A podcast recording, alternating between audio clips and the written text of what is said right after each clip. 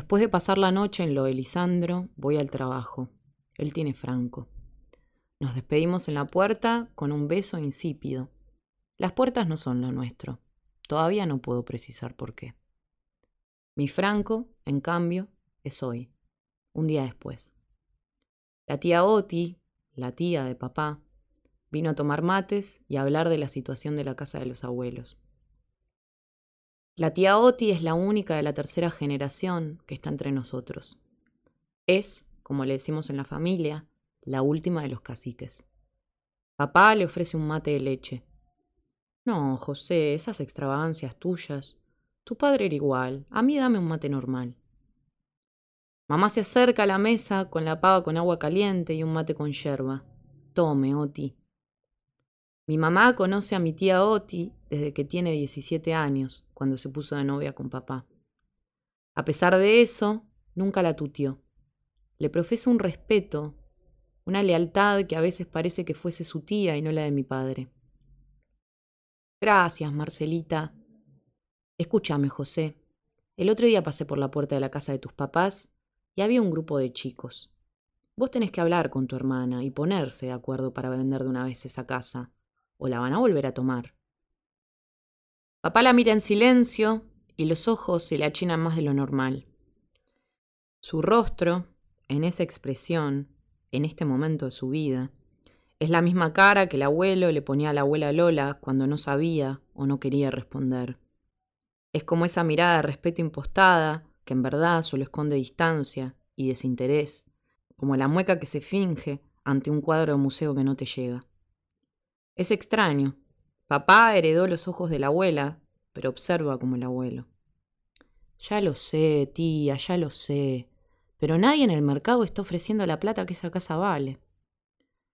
Con la tía Silvita, su hermana, se pelearon por ese mismo motivo, plata.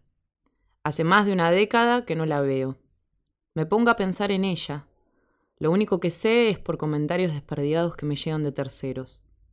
La evoco, la espesura casi nula de su cabello fino y dorado, los lunares de su rostro, la boca finita como un hilo, la campera bordó y verde musgo de tela de aviador con la que pasaba música, el pantalón tiro alto y las botas negras. Era graciosa. La recuerdo lejana a mí, pero graciosa. Me ausento de la charla unos instantes. La tía Oti le dice a papá, enarcando las cejas con un temblor involuntario en el labio, Hace más de 10 años que está en venta. No importa que el mercado no pague lo que sale. Importa que la vendas de una vez. Qué cosa, José. ¿Cómo te cuesta la plata, eh? A papá no le gusta gastar plata. Es así, lo he visto y pasa. No se trata de la situación del país o el dólar blue.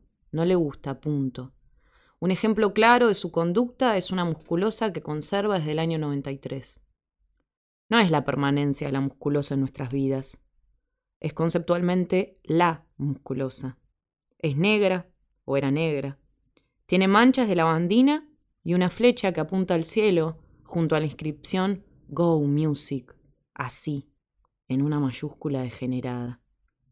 La tiene puesta cuando lo busco en un pliegue de la memoria y lo veo llevándonos al Reconquista a explorar.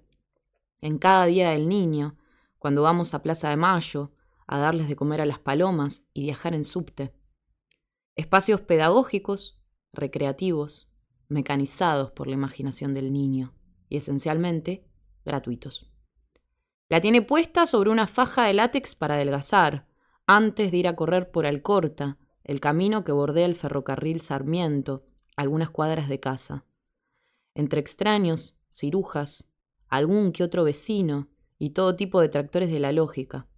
Gente que trata de andar en bicicleta y pasear al perro al mismo tiempo que corre bajo el rayo de las doce del mediodía, aunque haya cuarenta de térmica. Gente como él, o como diría él, gente como uno.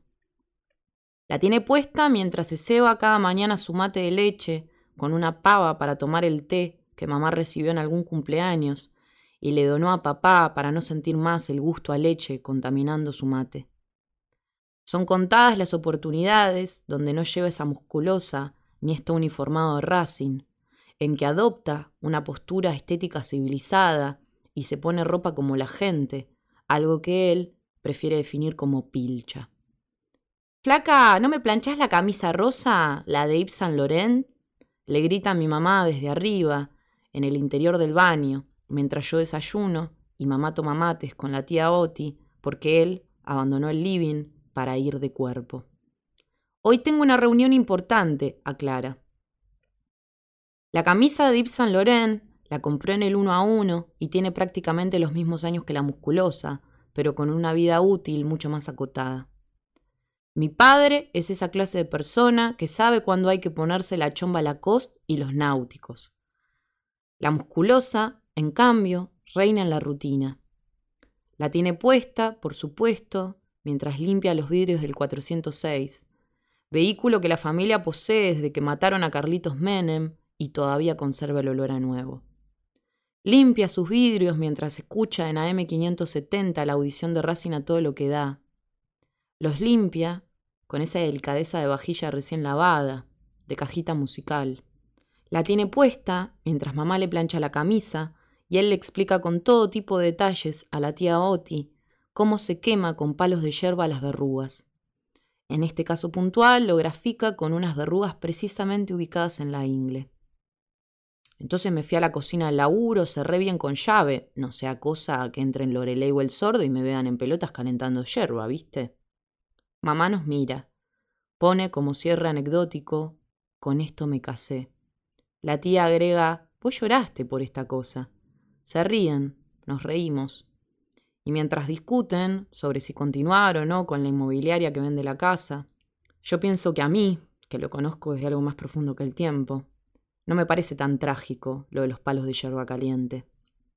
Peor era cuando se cortaba los lunares con tijera, Peor es, presente e indicativo, cuando se pone el short trucho para ir a la cancha, siempre con las medias estiradas hasta las rodillas, la zapatilla Sergio Tacchini y la riñonera que me afanó cuando tenía 10 años, la riñonera Rip Car que me había comprado para ir a Mundo Marino, y que la hora rellena con mandarinas o naranjas, cualquier fruta con olor corrosivo que promueva el odio masivo, cualquier fruta que facilite su metro cuadrado de paz en la popular.